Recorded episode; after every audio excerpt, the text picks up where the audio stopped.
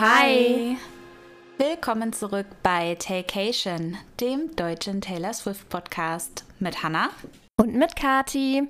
Wir freuen uns sehr, dass ihr wieder dabei seid. Wir begeben uns heute auf eine ganz besondere Reise, nämlich auf Spurensuche in unserem True Crime Special. Bevor wir uns aber dem Thema der heutigen Folge widmen, möchte ich von dir, liebe Kati, wissen, wie läuft es eigentlich mit deinen Neujahrsvorsätzen? Also über die Wäsche möchte ich jetzt mal hier an dieser Stelle ähm, nicht sprechen. Aber, Hanna, ja. halt dich fest. Ich halte mich fest. Ich bin jetzt äh, Cowgirl Kati. Uh. Denn ich habe mir wirklich das Debütalbum nochmal intensiver angehört und ich sag mal so, in meinem Amazon, ähm, ähm, wie heißt das, in dem, dem Wagen? Warenkorb? Warenkorb. Da befinden sich jetzt ein paar wunderschöne Glitzer-Cowboy-Stiefel für die Eras Tour. Du weißt Bescheid. Ich weiß Bescheid, okay, ich ähm, werde mich dir entsprechend kleiden. Äh, vielleicht möchte ich auch Glitzerboots. Und ja, was bitte. ist denn gerade so dein Favorite vom Debütalbum? Boah, ich, ich kann dir, also Cold as You, das mochte ich schon von Anfang an. Und irgendwie mag ich das seitdem, glaube ich, noch mehr. Weil ich es jetzt auch noch mal öfters gehört habe. Und ich glaube, ich werde. Also ich finde die anderen tatsächlich auch wirklich richtig gut, aber das, das Lied, weiß ich nicht, das hat es mir so richtig angetan. Ich liebe dieses Lied einfach. Ja, ich finde auch, das sticht raus. Dann würde ich mal sagen, es ist wieder Zeit für den Taylor-Fact der Woche. Okay, mein Taylor-Fact der Woche ist, dass ich mich tatsächlich noch nie selbst als Swifty bezeichnet habe. Ich sage eigentlich immer, ja, ich bin Fan von Taylor, ich mag Taylor, ich höre gerne ihre Musik, aber ich habe mich noch nie selbst als Swifty bezeichnet, auch wenn ich schon einige Armbändchen mit diesem Titel geknüpft habe. Darf ich dir dazu eine Frage stellen? Ja. Ist das bewusst oder unbewusst? Eher unbewusst eigentlich. Also ich identifiziere mich ja als Taylor-Fan und ich möchte mich auch nicht abgrenzen von anderen. Aber irgendwie habe ich für mich noch nie diesen Begriff gewählt. Ich bedenke darüber gerade nach, wie das bei mir ist. Aber ich glaube, außer so in der Kommunikation mit anderen Swifties, so im Internet, weißt du, über Instagram bei uns und jetzt in letzter Zeit über Threads oder so. Ich glaube, so ganz normal im Alltag, weiß ich glaube ich auch noch nicht. Also jedenfalls kann ich mich nicht daran erinnern, dass ich das so, also direkt so ausgesprochen habe. Nee, du hast deine Tasse, wo drauf steht, I'm a Swifty, die ja. wunderschön ist. Aber ich denke mir halt auch manchmal, ich laufe ja auch sehr viel in so, so Pullis und so rum, in halt Merch-Kram. Und ich denke mir halt, naja, ist ja eigentlich auch offensichtlich. Ja, also ich glaube, ich bin auch schon immer so die Person in meinem Freundeskreis, an die die Menschen denken, wenn das Wort Taylor Swift fällt oder der Name Taylor Swift fällt. Ja. Aber die wissen alle schon immer eigentlich, dass ich Taylor total gerne mag, aber ich habe mich noch nie als Swifty geoutet, identifiziert oder so. Ja, ich glaube ich tatsächlich auch nicht. Ich arbeite ja in der Schule und muss deshalb auch immer einige Freundschaftsbücher ausfüllen. ähm, und da schreibe ich ja immer Taylor als meine Lieblingssängerin oder als Lieblingsstar auf. Ja, also eigentlich wissen es immer alle. ja, krass. Ich habe auch gerade äh, voll die krasse Selbsterkenntnis dazu. Here to serve. Und was ist dein absoluter Selbsterkenntnisfakt? Also Selbsterkenntnis ist da, glaube ich, na, obwohl ein bisschen vielleicht. Du weißt doch noch, dass ich dich äh, vor kurzer Zeit, ähm, habe ich dir eine WhatsApp geschickt und dir gesagt, jetzt nenn mir mal bitte ganz schnell zu jedem Taylor Swift-Album dein äh, liebstes Lied, weil ich möchte was, äh, ich möchte wieder so ein Spiel bei, äh, bei Threads äh, posten, dass das irgendwie jeder mal macht und dann sieht man auch mal, was andere Leute so gern mögen. Ja, und dann habe ich mich geweigert, das stimmt. Dann hast du dich geweigert. Ich habe einfach gesagt, ich mache das nicht. Nö, kann ich nicht, möchte ich nicht, bin ich nicht dabei. Und da habe ich mir gedacht, nee. Also ich saß schon davor, ich habe das schon vorher gemacht und weißt, wie schwer mir das gefallen ist. Es war wirklich, wirklich sehr, sehr schlimm für mich, mich dafür irgendwas zu entscheiden. Und dann habe ich gesagt, ich weigere mich auch.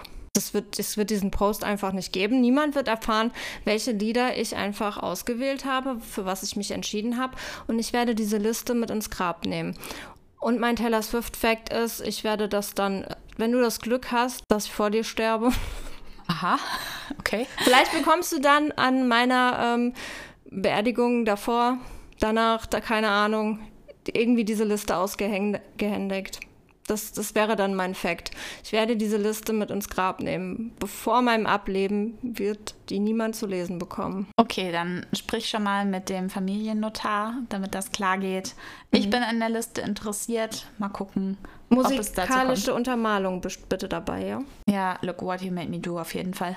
Sehr gut, dass wir uns da schon wieder einig sind. Ja, dann würde ich mal sagen, dann kommen wir zu unserer Taylor der Woche. Wir hatten letzte Folge den Song Nobody No Crime gezogen. Und das ist ein Feature mit der Band Haim. Und ich bin irgendwie voll froh, dass wir den gezogen haben und bin auch schon, ich weiß nicht, richtig aufgeregt, weil ich liebe True Crime und Hannah, du auch. Oh ja. Und ich glaube, diese Folge wird richtig, richtig cool.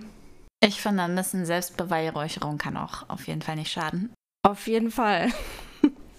Ich habe mir gedacht, ähm, vielleicht starten wir einfach mal damit, dass ich ein bisschen erzähle, wer die Band Heim überhaupt ist, wo sie Taylor kennengelernt haben und wie es überhaupt zu dem Song gekommen ist. Dann leg los. Heim ist eine US-amerikanische Pop-Rock-Band aus Los Angeles. Die Mitglieder sind die Schwestern Danielle, Elena und Esty. Die drei sind bereits im Kindesalter schon unzertrennlich gewesen und hegten dieselbe Leidenschaft unter anderem für Musik. Sie wuchsen mit dem Musikarchiv ihrer Eltern auf, das so aus den Rolling Stones, Fleetwood Mac, Billy Joel bestand, aber hegten auch ziemlich schnell Interesse an anderen Interpreten, wie jetzt zum Beispiel Destiny's Child oder TLC, die halt eher so tanzbare Sounds lieferten. Und so gründeten die Schwestern mit einem befreundeten Schlagzeuger namens Dash Hutton die Band Heim und kreierten mit ihrer Musik einen Spagat zwischen Folk und Soulmusik. Ab 2014 nimmt ihre Popularität in Deutschland auch zu und sie spielen schließlich 2014 ähm, ihre Deutschlandtournee bei Rock am Ring. Aber wie lernten sich eigentlich Taylor und die drei Schwestern kennen? Taylor ähm, folgte 2014 der Band auf Instagram und in einem Interview berichtet Alana Heim davon, ähm, dass es dann bald zu einem Treffen zwischen Taylor und den Schwestern kam und sie gemeinsam einen Abend zusammen verbrachten und halt miteinander ein bisschen abhingen, sich unterhielten. Und Alana erzählte, dass sie sich gegenseitig so gut verstanden, dass die Schwestern zu Taylor sagten, oh mein Gott, du bist einfach eine von uns, du bist die vierte. Heimschwester. Und sie erzählt außerdem in einem Interview, es fühlte sich so an, als wären wir ein Puzzleteil und Taylor war ein Puzzleteil und wir passten einfach zusammen. Danach waren die vier Frauen auch ziemlich unzertrennlich. Das hat sich eine richtig gute Freundschaft entwickelt. Sie haben gemeinsame Auftritte gehabt. Helm war sogar die Vorband bei der 1989-Tour bei Taylor. Und sie spielten auf jeden Fall zusammen auf der Bühne. Und es gibt auch einen Track auf Helms Album. Weißt du noch, wie es heißt, Hannah? Ähm, das ist Gasoline, richtig? Ja, ja, ja, genau. Das ist der, der Remix von dem Lied, also der Remix in Anführungszeichen. Es hört sich genauso an, es singt halt nur Taylor mit. Aber ich mag das Lied sehr gerne, ich finde es richtig cool. Und zu dem Teil, wie Nobody No Crime entstanden ist, gibt es sogar auch eine kleine Geschichte. Und zwar, Taylor hatte begonnen mit einem Dark Murdery Mystery Song. Hatte mit dem Schreiben begon begonnen und schon ich denke mal, erste Ideen aufgeschrieben. Und dann ähm, kam sie auf die Idee, einen der Hauptcharaktere Esti zu nennen, weil sie wusste, dass Esti Heim es lieben würde, in so einem Lied aufzutauchen. Was ja vielleicht mutmaßen lässt, vielleicht ist Esti Heim auch ein True Crime-Fan. Ich denke, ja. Also das hat es für mich, als ich die Geschichte gelesen habe, auch bedeutet. Und äh, genau, Taylor war eben, ja, ich denke auch so ein bisschen pandemiebedingt, wo ja sehr, sehr viele auf diesen Zug aufgesprungen sind. Ähm, ja. ja, total im True Crime Game mit Büchern, mit Podcasts und so weiter. Genau, das denke ich mir nämlich auch. Und ja, sie hatte den Song fast fertig und wollte aber noch ein paar kleine spezifische Details mit reinbringen. Und texte, textete schließlich SD und schrieb ihr, ähm, es ergibt jetzt noch nicht viel Sinn für dich, aber in ein paar Tagen wirst du diese Frage verstehen. Welche Restaurantkette magst du am liebsten? Und Taylor schlug ihr dann ein paar Namen vor. Sie entschied sich, also Esty entschied sich dann für Olive Garden und ein paar Tage später schickte Taylor ihr den Song und fragte sie, ob sie und ihre Schwestern ihn zusammen mit ihr singen würden. Und die Antwort war natürlich sofort ja, wie wir alle wissen. Und zu dieser Geschichte sagte Taylor nur noch, long story short, ich bin die vierte Heimschwester. So, dann kommen wir jetzt zu Hannah, und zwar deinem Part. Yes. Du hast uns bestimmt wieder etwas über das Lied im Allgemeinen so zu erzählen, oder? Ja, und zwar ist Nobody No Crime featuring Hayam Aim, wie auch immer. ich glaube, wir hatten jetzt schon alle, alle Versionen von diesem Namen drin und wir, ist, wir lassen es einfach so. Wir sprechen es jedes Mal anders aus und dann ist das halt einfach, dann kann man sich das Pickt aussuchen. euch das Richtige raus. Genau. Es ist ein dreieinhalbminütiges Lied das auf dem Evermore-Album 2020 erschienen ist. Es ist gemeinsam mit Aaron Desner von Taylor produziert worden. Und ja, man kann so den Stil des Liedes als ja, Amerikaner bezeichnen, also so eine Mischung aus Folk, Blues, Country, Bluegrass, RB, Einflüsse. Also es ist kein reiner Pop- oder Rocksong. Und genau, am 11. Januar 2021 erschien das Lied auch als Single-Auskopplung fürs Radio. Es gab kein Musikvideo dafür, was ich sehr, sehr schade finde. Es gab ein Lyric-Video. Zum Erfolg des Liedes kann man sagen, ähm, es wurde auf Platz Nummer 16 der Global Billboard Top 200 gelistet hat in der UK in den Radiocharts den Platz 19 erreicht, in Kanada und in Irland Platz Nummer 11 und in den Billboard Hot Country Charts sogar Platz 2. Wow. Das wusste ich auch noch nicht, aber ich bin immer wieder, ähm, das hatten wir, glaube ich, letzte Folge auch, oder? Das war das Lied nicht auch in irgendwelchen Charts gelandet, wo ich mir auch gedacht habe, okay, wow, hätte ich das nicht gedacht. Ja, ja, in Schweden. Genau, war Schweden war es, ja. Genau, auf der Eras Tour war Heim ja auch als Opener dabei und in der Zeit, in der sie eben auch mit auf der Eras Tour waren, wurde Nobody No Crime statt This the Damn Season gespielt. Nobody No Crime ist ein Lied, in dem Taylor über den mysteriösen Tod ihrer Freundin und die Konsequenzen, die sie daraus zieht, singt. Beginnt mit einem Intro, das die Band Heim singt. He did it, he did it, also er hat es getan. Und in der ersten Strophe legt Taylor so ein bisschen das Setting des Liedes fest. Sie beschreibt, dass Esty eine Freundin von ihr ist und sie ja, sich jeden Dienstag zum Abendessen treffen, ein Glas Wein trinken und dass es Esty in der letzten Zeit nicht so gut geht, dass sie Schlafprobleme hat, denn ihr Mann benimmt sich ziemlich merkwürdig. Esty hat den Eindruck, dass er sie betrügt. Ja, sie sagt, That ain't my Merlot on his mouth. Also, das ist nicht der Merlot auf seinen Lippen. Merlot ist ja ein Rotwein, der hat so eine sehr dunkel bläuliche Farbe, die man ja vielleicht so auf den Lippen als Rückstand noch sehen kann. Oder es ist die ähm, Lippenstiftfarbe, die man auf seinen Lippen noch sieht. Wie dem auch sei, es ist nicht ihrer oder ihres.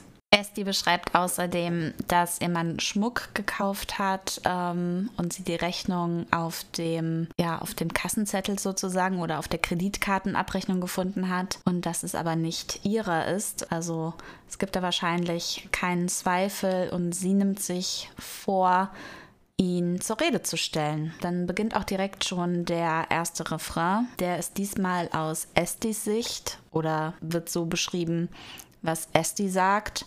Sie sagt nämlich, I think he did it, but I just can't prove it. Also ich bin mir sicher, dass er es gemacht hat, aber ich kann es einfach nicht beweisen. Und ähm, dann geht es weiter mit No, Nobody, No Crime.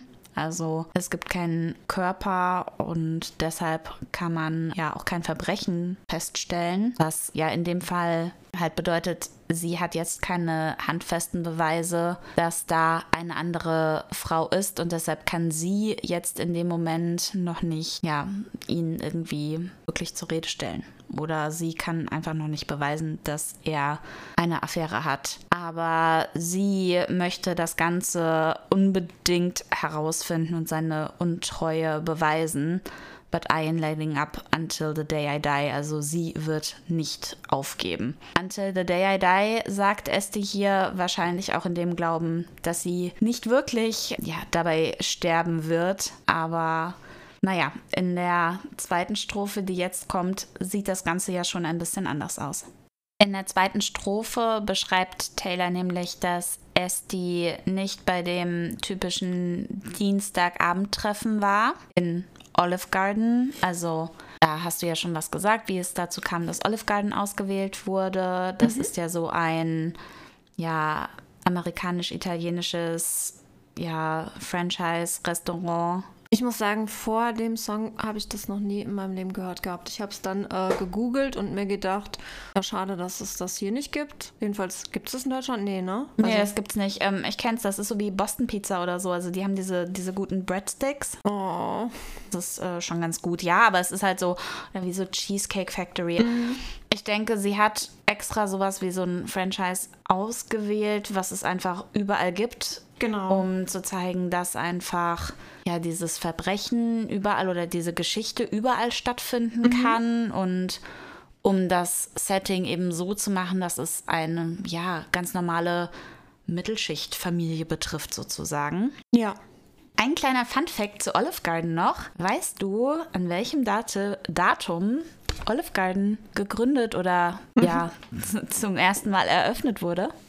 Ich werde jetzt mal ganz ins Blaue raten, am 13.12. irgendwas? Ja, 13.12.1982. Wow, naja, ob das so Zufall war? Meinst du, sie hat das vorher gegoogelt, bevor sie diese Auswahl bekannt gegeben hat? Ich denke, das ist einfach mal wieder so ein typisches, irgendwie kommt alles wieder auf die 13 zurück, was Taylor ja oft gesagt hat, dass es ja. auch oft Zufall war. Ja, das kann natürlich sein. Estis Mann meldet Esti als vermisst und Taylor, die ja hier aus ihrer Perspektive singt, beschreibt, dass ihr aufgefallen ist, dass sie, als sie am Haus von Esti und ihrem Mann vorbeifährt, merkt, dass der Truck vor dem Haus andere Reifen hat als vorher. Mhm.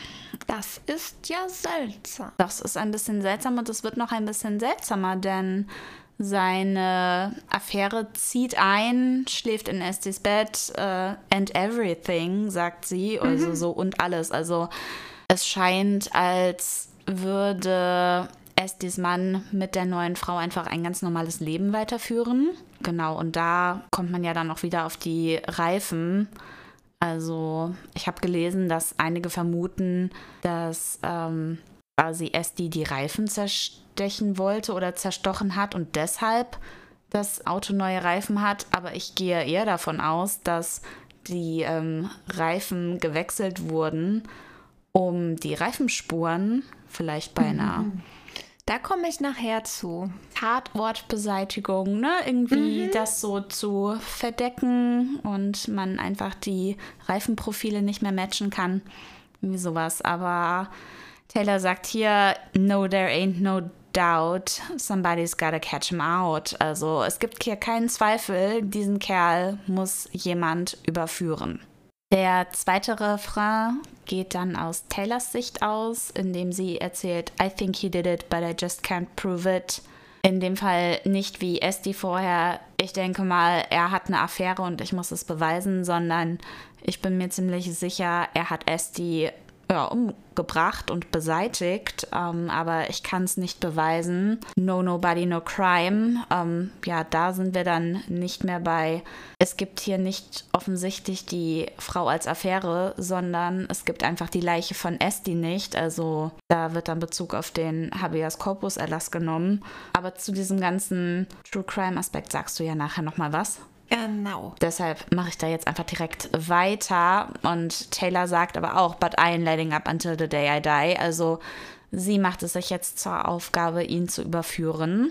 Und sagt dann nochmal, ich denke, er hat es getan. Dann kommen wir auch direkt schon zu dem allerliebsten Teil eines jeden Taylor-Songs, nämlich der Bridge.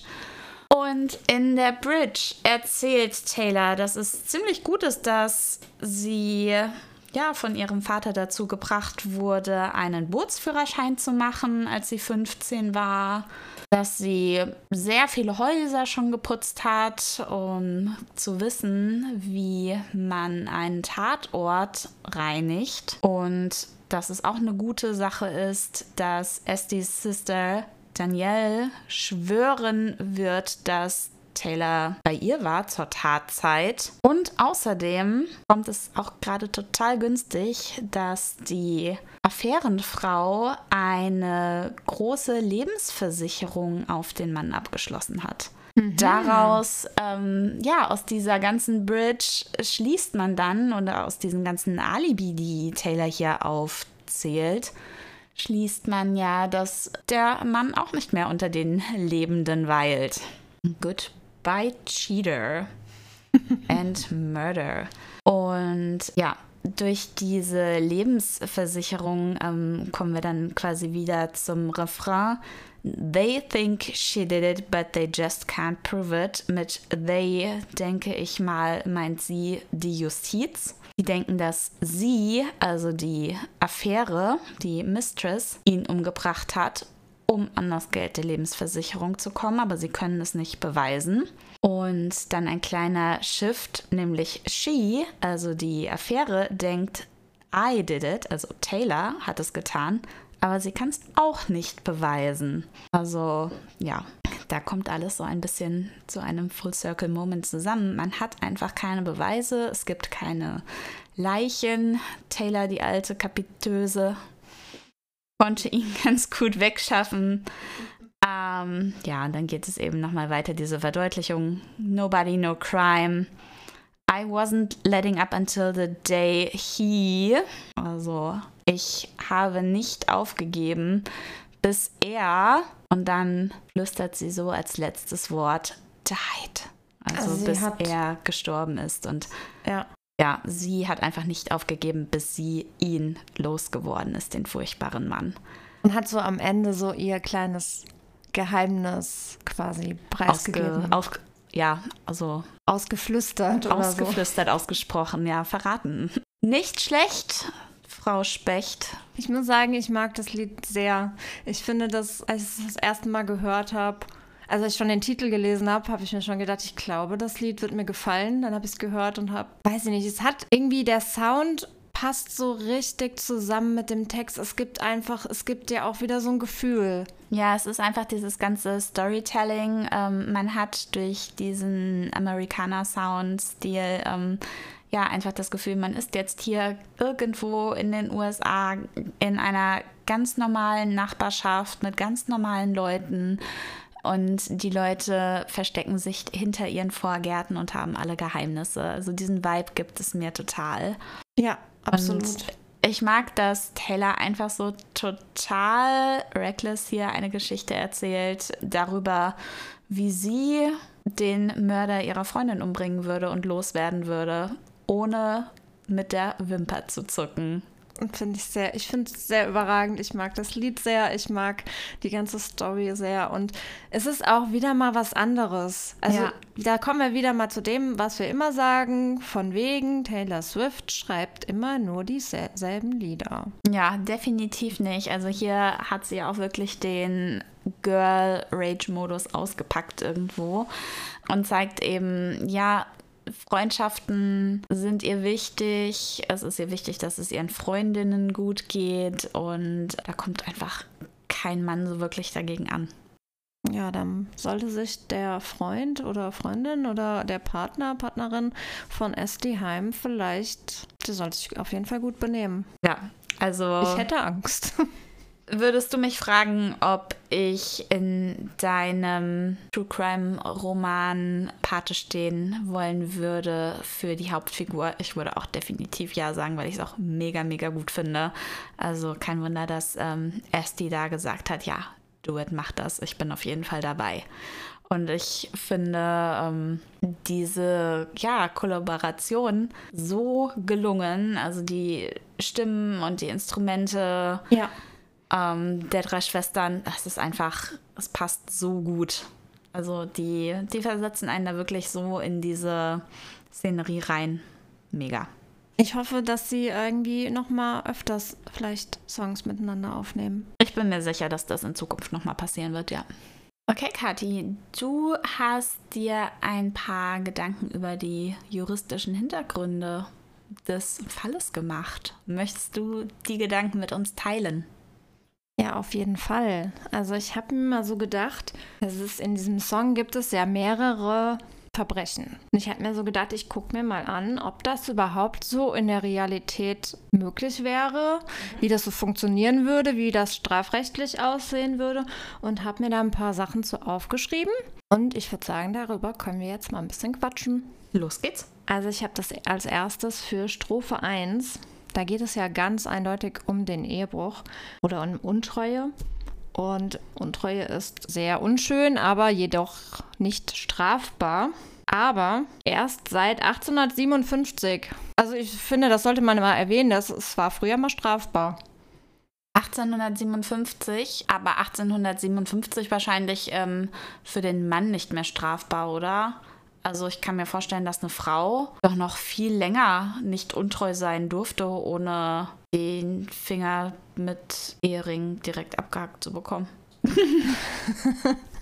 Ja, also in Deutschland war es tatsächlich bis 1969 strafbar, beziehungsweise 1969 wurde es aus dem äh, Reichsstrafgesetzbuch, das war der Paragraph 172 StGB. StGB, kannst du kurz erklären, was diese Abkürzung heißt, Äh, Hannah? Strafgesetzbuch. sehr gut aufgepasst im True Crime Podcast deines Vertrauens. Dieser Paragraph äh, war da noch in Kraft, wurde dann aber im Zuge der großen Strafrechtsreform gestrichen. Und seitdem ist Ehebruch in Deutschland dann auch nicht mehr strafbar gewesen. Aber ich finde es überhaupt so jetzt so aus der heutigen Sicht, so ich meine, wir sind 2024, finde ich schon krass, dass es überhaupt jemals strafbar war. Ja, es wundert mich nicht. Und wie gesagt, ich denke, dass es eher für die Frau geahndet wurde als für den Mann. Beziehungsweise wahrscheinlich konnte sich der Mann vor ähm, der Bestrafung da eher drücken, beziehungsweise es wurde vielleicht dann gar nicht weiter verfolgt. Ja, also wahrscheinlich wurden da auch einfach sehr gute Gründe und Entschuldigungen gefunden. Und eine Frau, also hör mal, die kann das doch nicht einfach machen. Ja, wie das halt früher so war. Des Weiteren habe ich mich dann mit der Frage beschäftigt, gibt es in diesem Lied den perfekten Mord? Was denkst du, Hannah, so deine vorerst mal deine Einschätzung? Denkst du, das, was da passiert, ist der perfekte Mord?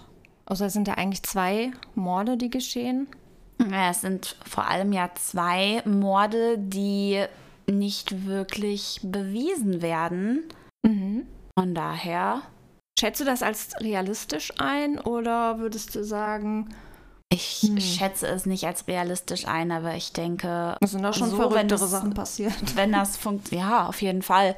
Ich kann es mir nicht vorstellen, dass ein Laie so einfach davon kommt tatsächlich ähm, und es schafft, das alles so ja vorzutäuschen, dass nichts passiert. Also ich denke alleine dadurch, dass es die ihren Freundinnen ja schon erzählt hat von der Untreue, wird man da vielleicht vor Gericht ja, dahinter kommen Ja, also Zeugen dass er sind genau schon mal damit Zeugen benannt. sind da, dass es in der Ehe eben auch wegen ihm nicht mehr lief und dass sie eben sagt, sie möchte ihn zur Rede stellen und plötzlich ist er weg.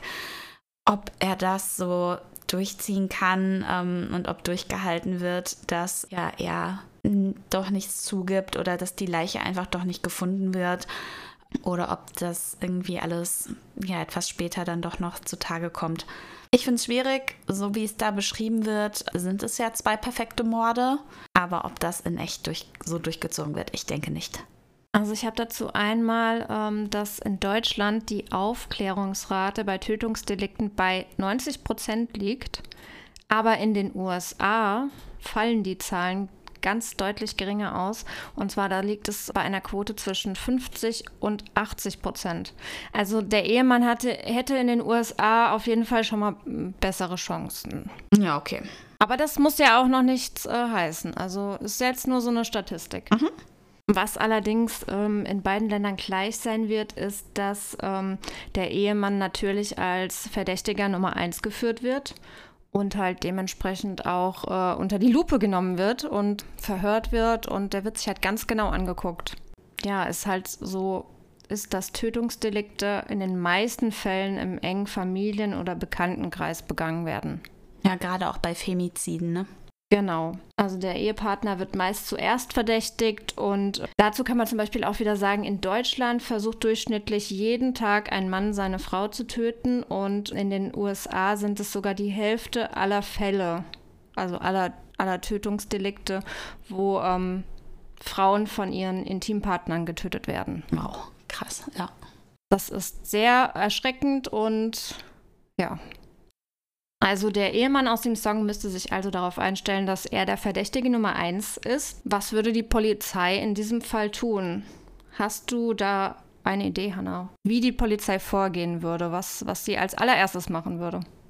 Ja, erstmal nach Spuren suchen, nach Beweisen suchen im Haus und ähm, mhm. ja, rundherum. Ich denke, da würde normalerweise auch auffallen, dass er neue Reifen gekauft hat. Genau, das, genau. Also Blutspuren, ich meine, man kann davon ausgehen, dass SD in dem Song ja wahrscheinlich dann im Haus getötet wurde. Also möglich, dass da irgendwo Blutspritzer, Blutspuren zu finden mhm. sind. Ja, ist ja die Frage, wie wurde SD getötet? Man kann es in dem Lied ja nicht wirklich raushören. Ich meine, ja gut, wir befinden uns in den USA, da hat ja ein großer Teil der Bevölkerung eine Waffe. Mhm. Das Setting stelle ich mir ja einfach so vor, als wäre es einfach so eine ganz normale Vorstadtsiedlung. Gut, da hat man ja oft die Verbindung zwischen Wohnhaus und Garage, wo man mit dem Pickup ganz gut ähm, wegfahren kann. Mhm. Und niemand bekommt mit, was überhaupt ins Auto eingeladen wird. Genau, also das war immer so, wenn ich das Lied gehört habe, was ich so im Kopf hatte.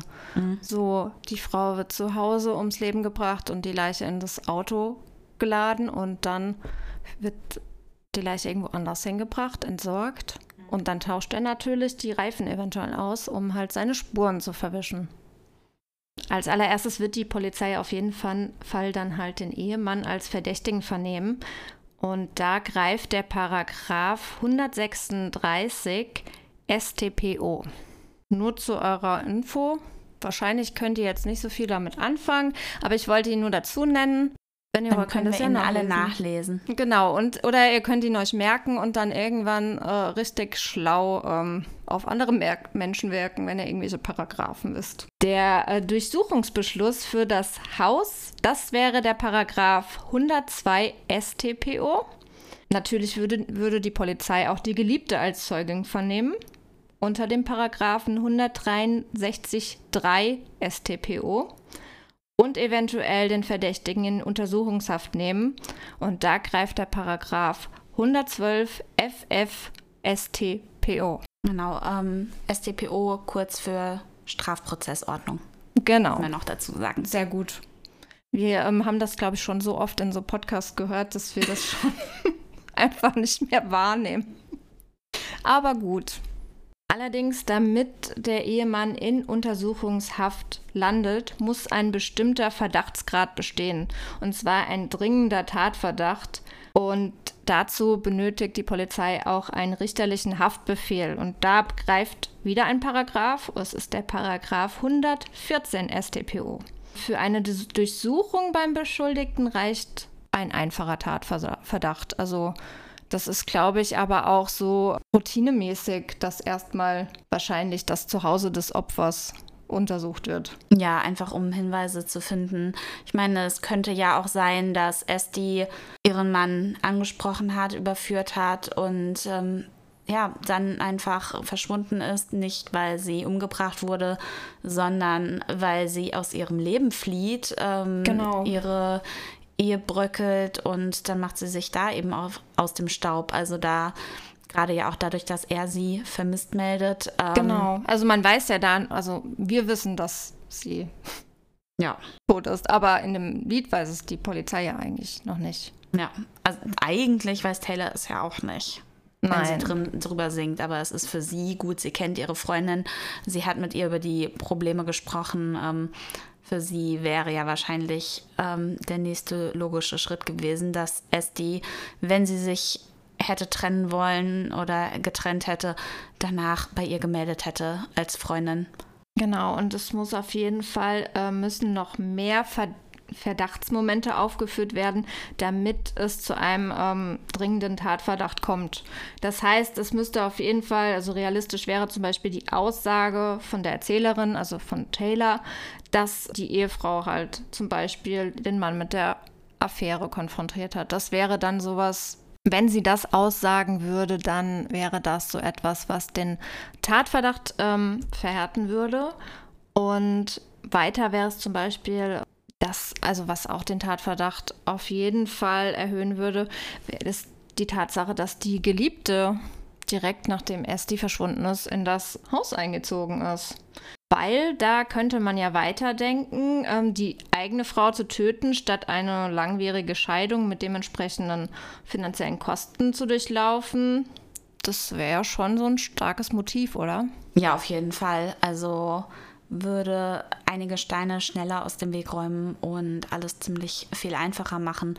Gerade auch wenn man eine Affäre hat, die ja, entweder eben den Wein trinkt, den teuren Schmuck trägt, ähm, die möchte ja wahrscheinlich auch einen gewissen Lebensstandard haben, der durch eine Scheidung ja dann auch nicht mehr unbedingt gewährleistet ist, je nachdem, ob man so ein Prenup hat oder nicht.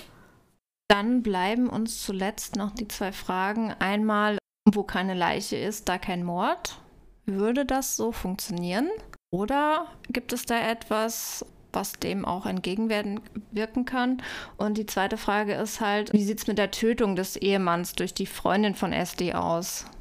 Wie würde sowas bestraft werden? Hanna, hast du, kannst du, hast du, eine, also willst du ein bisschen vermuten schon mal vorher, bevor ich dazu was sage? Was deine, sind so deine Gedanken dazu? Ja, also einmal zu dem ähm, Nobody No Crime.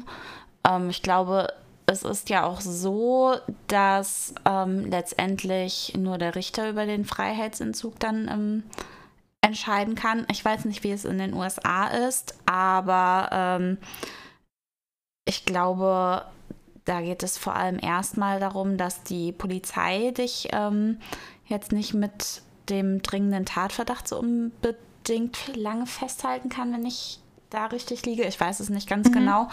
Aber es gibt ja auch Indizienprozesse. Genau, ja. Und ja, da je nachdem, wie die Lage ist, ja, muss man, muss man eben schauen. Ich meine, sie hat ja ein Alibi und sie hat ja scheinbar sehr gut dafür gesorgt, dass die Leiche entsorgt wurde.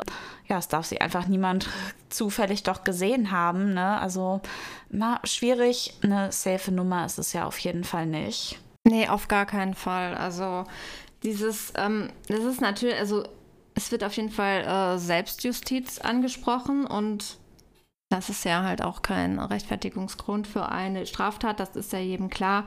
Und sie könnte halt wirklich wegen Mordes angeklagt werden. Das wäre dann der Paragraph 211 StGB.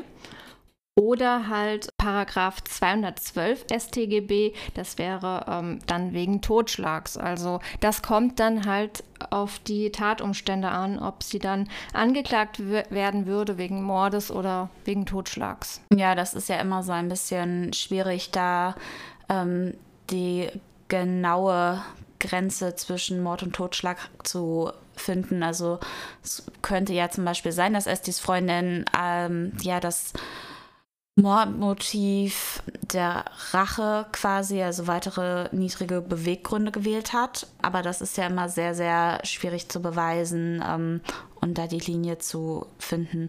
Genauso wäre es ja auch bei der Mistress, dass sollte sie eben verdächtigt werden oder sie wird ja auch verdächtigt von, von der Justiz, dass sie den Mann getötet hat oder eben ermordet hat. Da würde ja wahrscheinlich auch Mord aus Habgier im Raume stehen. Ja, ähm, zum Beispiel. Aber könnte natürlich dann auch eben der Totschlag sein, je nachdem, wie argumentiert wird und Kommt auch auf geeinigt die, wird, ja. Auf die Beweis, also Beweislage, Beweislage ja. an, was sie für Indizien dann halt noch eventuell finden oder nicht finden. Auf jeden Fall, ich habe dann nochmal ein ähm, Beispiel mitgebracht mhm. aus Deutschland, um mal so ein bisschen aufzuzeigen, dass dieses keine Leiche, kein Mord halt nicht immer so gut funktionieren kann. Und zwar ereilte ein ähnlich, ähnliches Schicksal 2006 die 37 Jahre alte Karen Gauke und ihre sieben Monate alte Tochter Clara. Der Vater des Kindes schwängerte kurz nach der Geburt eine weitere Frau und verließ Karen Gauke. Am vermeintlichen Tattag besuchte er sie in ihrer Wohnung, um Unterhaltsfragen mit ihr zu klären. Dort soll er die Mutter und die, auch die Tochter getötet haben, doch ihre Leichen wurden nie gefunden. Die Indizien, Blutspuren in der Wohnung sowie in einem von ihm angemieteten vermieteten Kombi. Das kommt uns ja irgendwie ein bisschen bekannt vor. Mhm. Das Landgericht Hannover verurte verurteilte ihn in 2007 zu einer lebenslangen Freiheitsstrafe wegen Mordes. Also Ähnlichkeiten des Falles sind ja irgendwie so ein bisschen da. Ja. Und Deswegen äh, so safe ist die Nummer auf jeden Fall nicht, wie sie halt, wie es halt in dem Lied durchgeht. Na gut, wenn Taylor so gut putzen kann und so gut Boot fahren kann, wie sie Songs schreibt, dann sollte sie auf der sicheren Seite sein, auf jeden Fall. Bestimmt. Ja.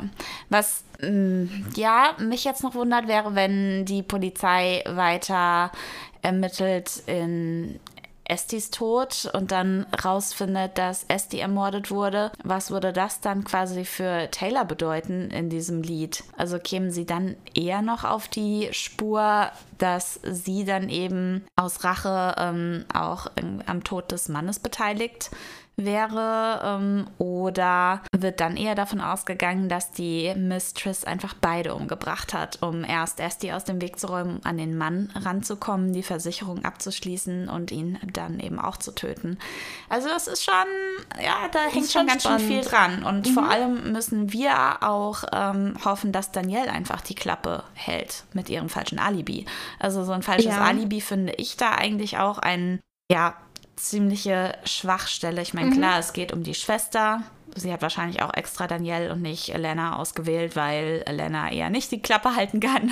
Aber sowas ist ja dann auch das, was die Polizei dann auch als erstes macht. Die überprüf, überprüfen natürlich auch die Alibis. Ja, und wenn genau. sie da irgendwas finden, dass das alles nicht so hinhaut, mh, hm, sieht schon nicht so gut aus. Ja, aber also sie, sie schwört ja auch auf jeden Fall, also wahrscheinlich eher vor Gericht vor allem. Mhm. Ja. Also da wird, gehe ich mit diesem She's gonna swear she was with me, heißt für mich eigentlich auch, dass da schon im Raum steht, dass es eine Verhandlung gibt.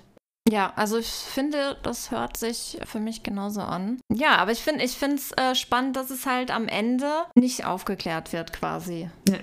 Es bleibt offen. Man weiß halt nur durch Taylor selber, weil sie es halt am Ende flüstert, dass sie den Ehemann auf dem Gewissen hat. Ja, und er seine gerechte Strafe bekommen hat. Ja, wir, sind, wir haben nicht so viel Mitleid gerade. Nein. Nein. Aber es ist ja auch nur ein Song. So, Jetzt käme ja eigentlich der Teil, wo wir unsere unbeliebten Zwiebeln vorstellen. Aber wir haben uns gedacht, um hier mal ein bisschen Abwechslung immer reinzubringen, machen wir heute was anderes. Hanna, möchtest du unsere neue Kategorie vorstellen? Ja, und zwar ist das der Taysider der Woche, also quasi ein Inside-Joke, ähm, den es so unter den Swifties, wie andere Menschen sich nennen, und ich ja scheinbar nicht, aber in dem Moment irgendwie ja doch wieder, ähm, ja, die so in diesem Universum herumschwirren, ist vielleicht auch für neuere Fans ganz interessant, sich, um sich äh, ja, ein bisschen besser zurechtzufinden. Und ich habe einen Klassiker mitgebracht. Oh, ich bin gespannt. Also für alte Fans ist es vielleicht auch so ein bisschen nochmal was ins Gedächtnis rufen, was vielleicht in vergangenen Tagen passiert ist. Ja, mein Tay-Sider der Woche ist No, It's Becky. Ich habe gesehen, es gibt so T-Shirts, die kann man auch kaufen. Ich habe mir immer schon überlegt, mir so eins zu bestellen. Das wird kein Mensch verstehen, außer halt Taylor Swift-Fans. Und alleine diesen Fakt finde ich ja schon cool. Ja, ich kann dir auch eins plotten. Okay. ähm, ja, und zwar No It's Becky beruht auf einem Tumblr-Post von vor ja einigen Jahren. Da gibt es so ein Schwarz-Weiß-Bild zu sehen, wo eine blonde, sehr junge Taylor Swift zu sehen ist, mit so einem kleinen Tiara-Krönchen in den Haaren. Sieht ganz ordentlich aus und Yola Brutalizing Me ist der Nutzername, der schreibt, This is a picture of my friend Becky. Also das ist ein Bild meiner Freundin Becky. Sie war eine fröhliche, beliebte junge Dame, bis sie eines Nachts scheinbar ja, Marihuana zu sich genommen hat auf einer Party. Sie ist sofort gestorben. Please don't do Marihuana. Um, it's the most dangerous drug out there. Also sie hat äh, sich scheinbar Marihuana durch die Nase gezogen, ist davon direkt gestorben und hat gesagt, bitte nehmt es nicht. äh, das ist die schlimmste Droge überhaupt. Please don't wind up like Becky. Also bitte ende nicht wie Becky. Dann schreibt der User Bitch Pudding unten drunter. Pretty sure that's Taylor Swift. Also ich bin mir ziemlich sicher, dass das Taylor Swift ist. Und dann schreibt ein weiterer User, nämlich Dunder Milflin, drunter No, it's Becky.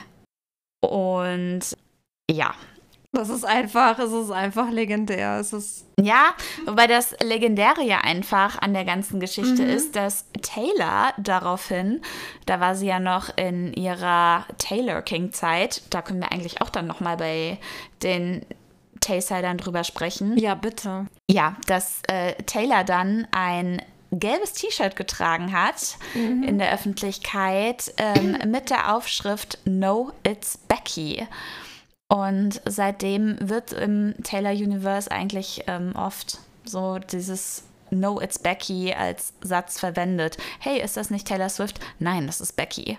Ja, und das ist der ganze Inside-Joke bei der Sache.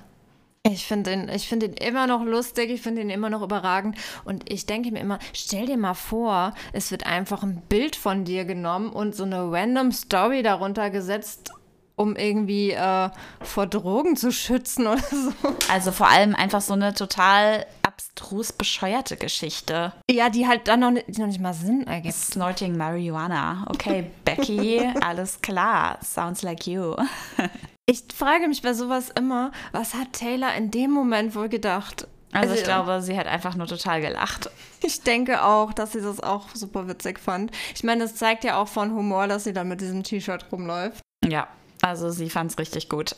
Unsere Taspirations der Woche drehen sich passend zum Lied Nobody No Crime um verschiedene True Crime Podcasts und Bücher, die wir total gerne mögen. Und äh, ja, Kati, erzähl doch mal, was ist deine Taspiration der Woche? Meine Taspiration der Woche ist mein absoluter Lieblings-True Crime Podcast. Ich habe zwar viele, die ich sehr gerne höre, aber zurzeit so auf der Nummer 1 bei mir ist Ice in the Dark ich mag die ähm, zwei Mädels, die diesen Podcast machen, total gerne. Ich finde sie ähm, super sympathisch und die Fälle sind auch super, super spannend und ähm, sehr gut vorgetragen. Ich weiß gar nicht, was ich dazu noch sagen soll, außer dass es alles sehr gut und super toll ist und ich sie einfach sehr gerne mag. Und ich denke, um euch selber ein Bild davon zu machen, hört es euch einfach selber mal an. Genau, wir werden auf jeden Fall in den Bildern zur Folge auch wieder alles verlinken.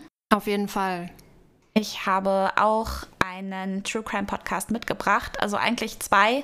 Mein erster True Crime Podcast, den ich wirklich schon immer über alles liebe, ist My Favorite Murder. Mhm. Das ist eigentlich so der Original-Podcast mit ähm, Karen Kilgariff und Georgia Hartstock. Und die beiden haben dieses ganze True Crime Frauen, ja, wie kann man es schon nennen, Phänomen ja, meiner Meinung nach so einfach. total ins Leben gerufen, erschaffen. Ja. Ähm, sie tragen sich gegenseitig ähm, True Crime Fälle vor, haben Minisodes, wo ja lustige Geschichten von ihren Zuhörern, von den Murderinos eingesendet werden. Und das ist so für mich eigentlich echt das Nonplusultra an True Crime Podcast, ist aber auf Englisch. Und mein allerliebster deutscher hm True Crime Podcast ist auf jeden Fall Puppies and Crime. Yay! Yay! Mit Marike, Amanda und dem kleinen Hund Olaf. Für mich einfach die sympathischste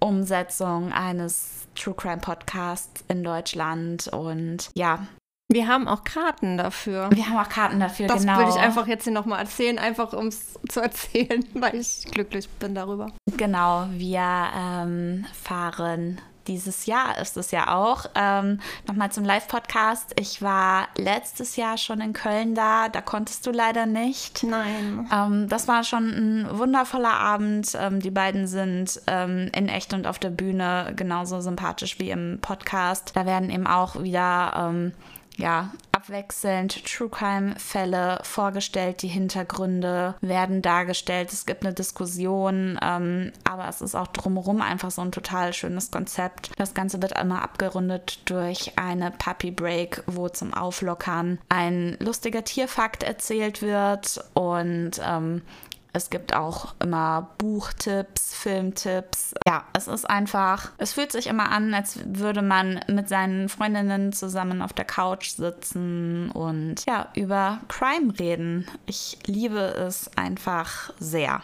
Weißt du was, Hannah, wenn wir da hingehen, vielleicht sollten wir den beiden einfach so ein Tacation-Armband schenken. Das machen wir auf jeden Fall. Auf jeden Fall, wir basteln extra zwei wunderschöne Puppies and Crime inspirierte Tacation-Armbänder, wenn das jetzt irgendwie Sinn ergibt.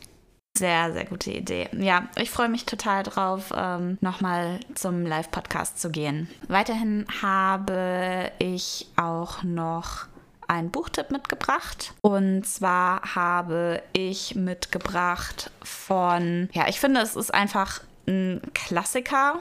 Jetzt bin ich gespannt. Der modernen Jugendliteratur. Und zwar Holly Jacksons A Good Girl's Guide to Murder Serie. Oh, das ist toll. Ja, ich liebe es auch total. In A Good Girl's Guide to Murder rollt die 17-jährige Pippa nämlich im Rahmen ihrer Abschlussarbeit für die Highschool einen alten Mordfall auf, der in ihrer Kleinstadt für Furore gesorgt hat. Denn sie ist fest davon überzeugt, dass der Junge, der ja für den Mord verantwortlich gemacht wurde, diesen Mord nicht begangen hat. Es gibt mehrere Teile von dem Buch, ähm, von dieser Buchreihe. Die sind total fesselnd, total spannend, aber auch schon für ein Jugendbuch finde ich extrem graphic. Also für schwache Nerven ist das Ganze nichts.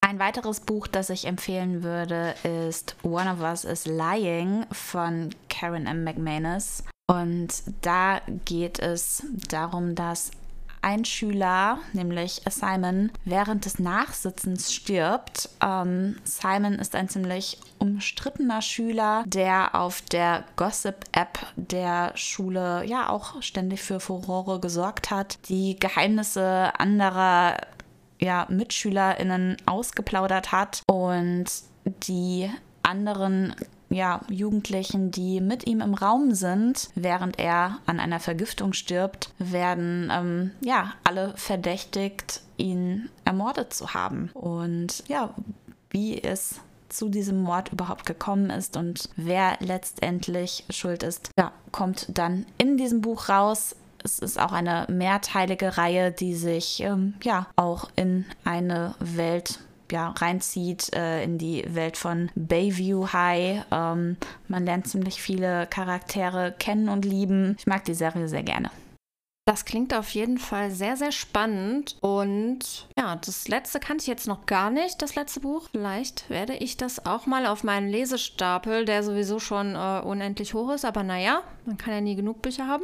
Ja, tu es jetzt, denn es kommt ähm, bald auch ein neues Buch der Autorin raus und ähm, dann wirst du einfach noch mehr zu tun haben, weil nicht nur diese Buchreihe von ihr ist ziemlich gut, ich finde alle ziemlich fesselnd. Gerade auch einfach abends mag ich das nochmal so ein bisschen, ich sag mal, lockerere Jugendliteratur zu lesen, ähm, statt den überanspruchsvollen, ähm, in Anführungszeichen, erwachsenen Krimi. Ja, das stimmt, das stimmt auf jeden Fall. Ich mag ja auch immer so ein bisschen Abwechslung und das klingt auf jeden Fall sehr gut. Ich werde es auf meine Liste schreiben, vielleicht wollt ihr das auch tun, vielleicht wollt ihr mal in die Podcasts reinhören, die wir hier so genannt haben und wir, wir würden uns freuen, wenn ihr das tut und wahrscheinlich auch die äh, Autoren der Bücher und die ähm, Menschen, denen der Pod die Podcasts äh, gehören. Und ja, ihr könnt uns auch gerne eure Meinung schreiben. Ihr wisst Bescheid. Bei Instagram takeation.podcast könnt ihr uns alles schicken, was euch bewegt. Auch andere, andere ähm, Gedanken zu dieser Folge, zur letzten Folge. Auch Kritik gerne. Wir sind äh, für alles offen auf jeden Fall. Auf jeden Fall und wir würden uns sehr, sehr freuen. Genau, dann würde ich sagen, bleibt uns jetzt nur noch das Lied für die nächste Folge zu ziehen. Mhm. Ich glaube, diesmal bist du dran, Hannah. Okay, ich habe den Eimer. Mhm. Den Eimer. Ich bin gespannt. Und es ist ein hellblauer Zettel. 1989. Ich drehe um. Es ist Style. Oh, wie cool. Okay. Richtig cool. Ich mag das Lied sehr. Ich freue mich. Mehr kann ich doch gar nicht dazu sagen, außer dass ich mich sehr, sehr freue. Ich freue mich auch auf jeden Fall auf die nächste Folge. Ja, und in diesem Sinne würde ich sagen, sind wir heute mit unserer True Crime Folge fertig. Und Hannah, was sagen wir am Ende jeder Folge? Schön mit Ö und bei mit mit Ei. Und tschüss. Tschüss. Ich bin jetzt Cowgirl. Nein, Cowgirl, ja, genau das. Heim. Heim? Heim? Wie sagen wir es jetzt? Mir egal. Heim. Heim. Helm. Heim. Was ist das deutsche Wort für Jewelry? Äh. Schmuck. Ja, hallo, ich bin Lisa. Ich war in Australien. Oh my god, I don't know anymore. Like, I also dream in English, you know that? Wenn sie das aussagen würde. Gesundheit! Entschuldigung. Nein.